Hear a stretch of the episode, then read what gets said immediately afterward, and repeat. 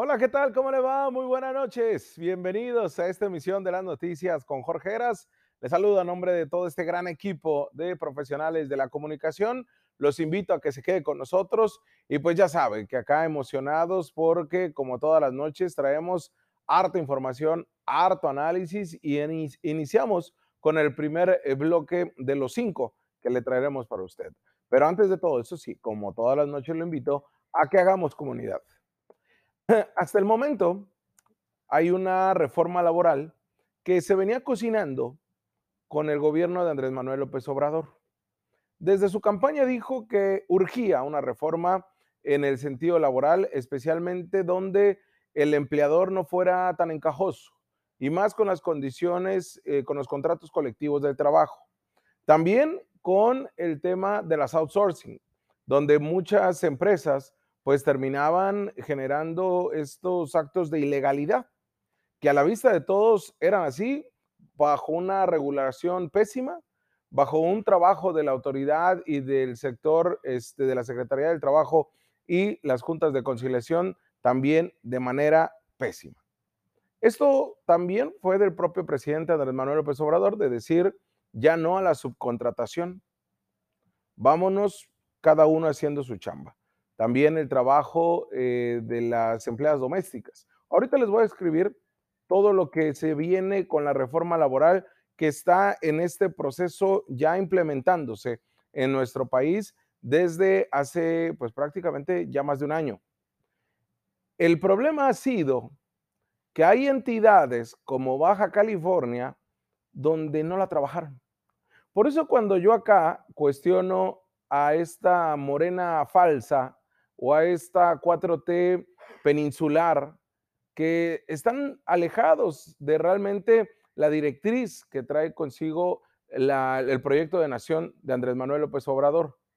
Que con ello, pues obviamente las políticas públicas que empuja y una de las más importantes que buscaba consolidarse era la reforma laboral.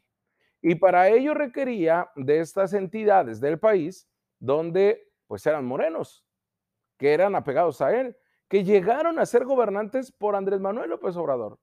Pero Baja California ha sido el ejemplo de que una cosa es lo que dice la narrativa de quien está en la silla del poder y otra cosa es lo que realmente se hace. Porque en este bache gubernamental de seguridad, de avances en cuestión de la reforma eh, este, mm, laboral, se vivió fue con Jaime Bonilla Valdés. Y eso no se puede esconder ni él, ni sus secuaces, ni los que ahora desde el Congreso del Estado lo defienden.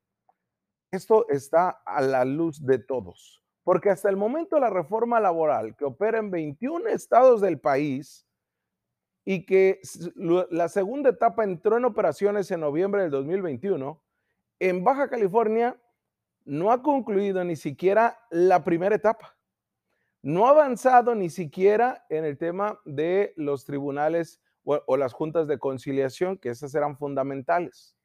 Si a eso usted le, agrega que por eh, la pandemia hubo un rezago en todas estas demandas presentadas contra empleadores o de los empleadores que también pues presentaron las demandas correspondientes, le doy un ejemplo.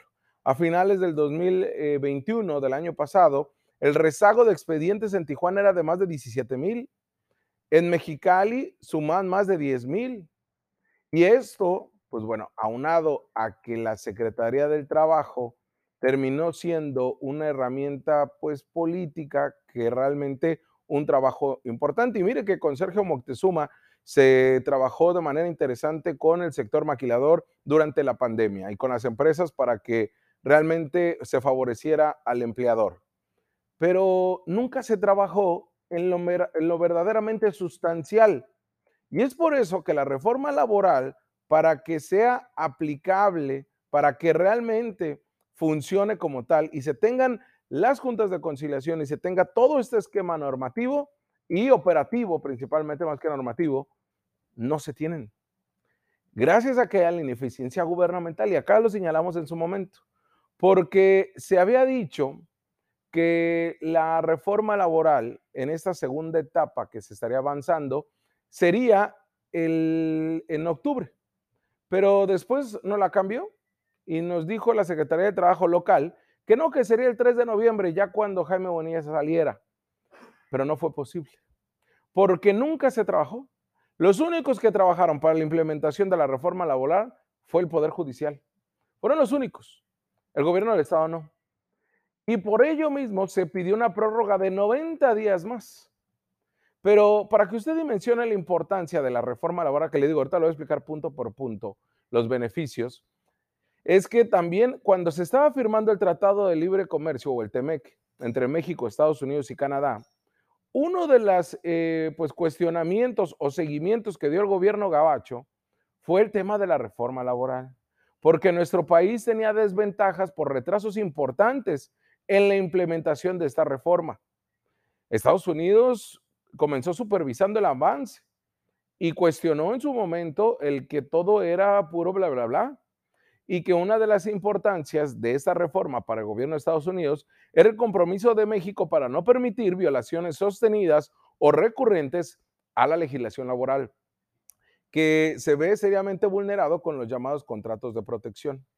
Esos contratos que no reflejan la libertad sindical de los trabajadores para elegir a sus representantes. Vaya, con el sindicato Charros, que solamente veían fortalecidos las empresas de siempre crean esa oportunidad para que las empresas y sindicatos eh, estadounidenses sancionaran a las mexicanas por esta relación que existe en el trabajo binacional. Es eh, abrumador el número de contratos de ese tipo, así lo establecieron en las mesas de negociación del TEMEC por parte del gobierno de Estados Unidos reclamándole a México. Pero todo eso que se ha venido trabajando, le digo, pues hizo que el gobierno de Andrés Manuel acelerara todo. Y Jaime Bonilla Valdés, junto con Alejandro Algorri y con Sergio Moctezuma, dijeron en su momento que todo estaba bien. Le dijeron, no, ya llevo un 90% de avance. Como cuando de niño te pedían la tarea y tú decías, pues ya lo estoy terminando, pero ni siquiera habías abierto el libro o el cuaderno para trazar el lápiz, haga de cuenta que acá lo mismo. Le mintieron al presidente. El Consejo Coordinador para la implementación de la reforma al sistema de justicia laboral del Gobierno de México, quien está coordinando la aplicación de este nuevo sistema de justicia, pues acordó solicitar al Congreso de la Unión una prórroga de cinco meses para la entrada en operación de la tercera y la última etapa de la reforma laboral, que entraría en vigor el próximo primero de mayo en 11 estados del país. Sin embargo, en Baja California no tenemos ni siquiera la primera bien concluida. Acá se está pidiendo una prórroga para la tercera. Imagínense para Baja California lo retrasado que estamos. La prórroga para que la fecha de inicio de actividades de las autoridades locales se había establecido para se va a establecer para el 3 de octubre de este mismo año, no para el primero de mayo. Los estados que conforman la tercera etapa, los más avanzados y que van a encontrar de una manera más rápida la justicia en este tipo, es Chihuahua, es Ciudad de México, Coahuila, Michoacán, Jalisco, Nayarit, es Sonora, está Maulipas, es Sinaloa y Yucatán, ah, también este, en Guanajuato. La reforma laboral que estaba programada ha sido postergada una y otra y otra vez por lo deficiente que son las entidades del país. No todas, pero sí Baja California. Le voy a dar un ejemplo de lo que sucedió, por ejemplo, en el caso de nuestra entidad. El 29 de octubre de este, del 2021, Dos días antes de que concluyera la administración de Jaime Bonilla Valdés, el gobierno de Baja California, a través de la Secretaría del Trabajo, contrató la renta de un edificio destruido por 3 millones de pesos. Un acto que acá se lo dijimos en una editorial y que además debe de estar siendo investigado por la Secretaría de la Honestidad. Este eh, edificio, uno en Mexicali y uno en Tijuana, era para la implementación de estas salas de conciliación previstas en esta nueva reforma laboral que vienen a sustituir a estas juntas de conciliación y arbitraje. Estas salas de conciliación, en donde para algunos han sido criticadas porque tendrían mayor beneficios para el empleador, pues bueno, se ha, puesto sobre la mesa que tendría la posibilidad de todo llevarlo en acuerdo muy rápido, que fuera más pronta y expedita. En su momento, en una mañanera de la gobernadora, se exhibieron las imágenes del edificio y se dijo que en la pasada administración se había actuado con dolo al contratar la renta de instalaciones que no podían utilizarse. Para que se implementara con estas instalaciones y mucho del trabajo, el gobierno federal destinó a Baja California 27 millones de pesos. El gobierno del estado también destinó un monto muy este, significativo. Le digo, el único que avanzó fue el Poder Judicial y lo avanzó desde el mes de enero. Acá quieren avanzar desde noviembre lo que no hicieron todo el año. Y ni modo, le está tocando pagar los platos rotos a la gobernadora Marina del Pilar. El pasado 26 de noviembre, la secretaria del Trabajo y Previsión Social, Luisa Alcalde Luján, eh, vino a Baja California, supervisó las instalaciones. Las únicas este, instalaciones que se tenían eran de tribunal federales. Los locales no estaban. Y en esa segunda etapa de la implementación de la reforma laboral, Baja California se quedó en la raya porque no cumplió nada de eso. La reforma laboral establece que el registro del sindicato podrá cancelarse en caso de que estos no cumplan su objetivo, cuando sus dirigentes incurren en actos de extorsión contra los patrones o contra el empleador.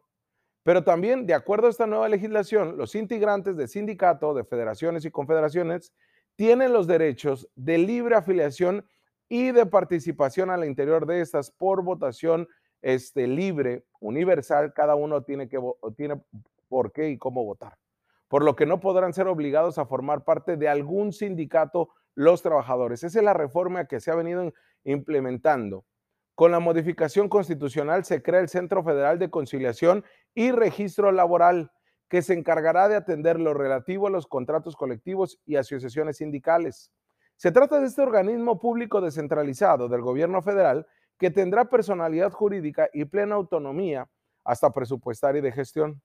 Los empleadores deberán entregar a sus trabajadores de forma gratuita un ejemplar impreso del contrato colectivo dentro de los 15 días siguientes a que este documento sea depositado ante el Centro Federal de Conciliación. Esto porque deben de cumplir con la Ley Federal de Trabajo. Estos contratos colectivos de los, de los trabajadores deberán revisarse al menos una vez durante los cuatro años posteriores a la entrada en vigor de la reforma. Los empleadores deberán cooperar para la instrucción general de las trabajadoras del hogar, de las trabajadoras domésticas, inscribirlas al IMSS, pagar las cuotas correspondientes. Así que si usted tiene una trabajadora doméstica y no lo ha hecho, está incurriendo en la ley. La nueva legislación también establece que las empleadas del hogar tienen derecho a un descanso semanal de día y medio ininterrumpido, preferiblemente en sábado y domingo. La obligación patronal debe ser también implementar un acuerdo con los trabajadores, un protocolo para prevenir la discriminación por razones de género y atención de casos de violencia y acoso u hostigamiento sexual, así como erradicar el trabajo forzoso infantil.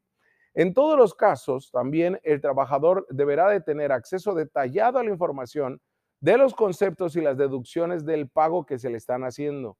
Por ello, los recibos tendrán que entregarse al empleado de forma impresa o por cualquier otro medio y mire, también los trabajadores del campo, el patrón deberá llevar a cabo un padrón especial de estos trabajadores contratados por estacionalidades y registrar la acumulación de estas a fin de establecer antigüedad, que era una de las tranzas que se venían haciendo.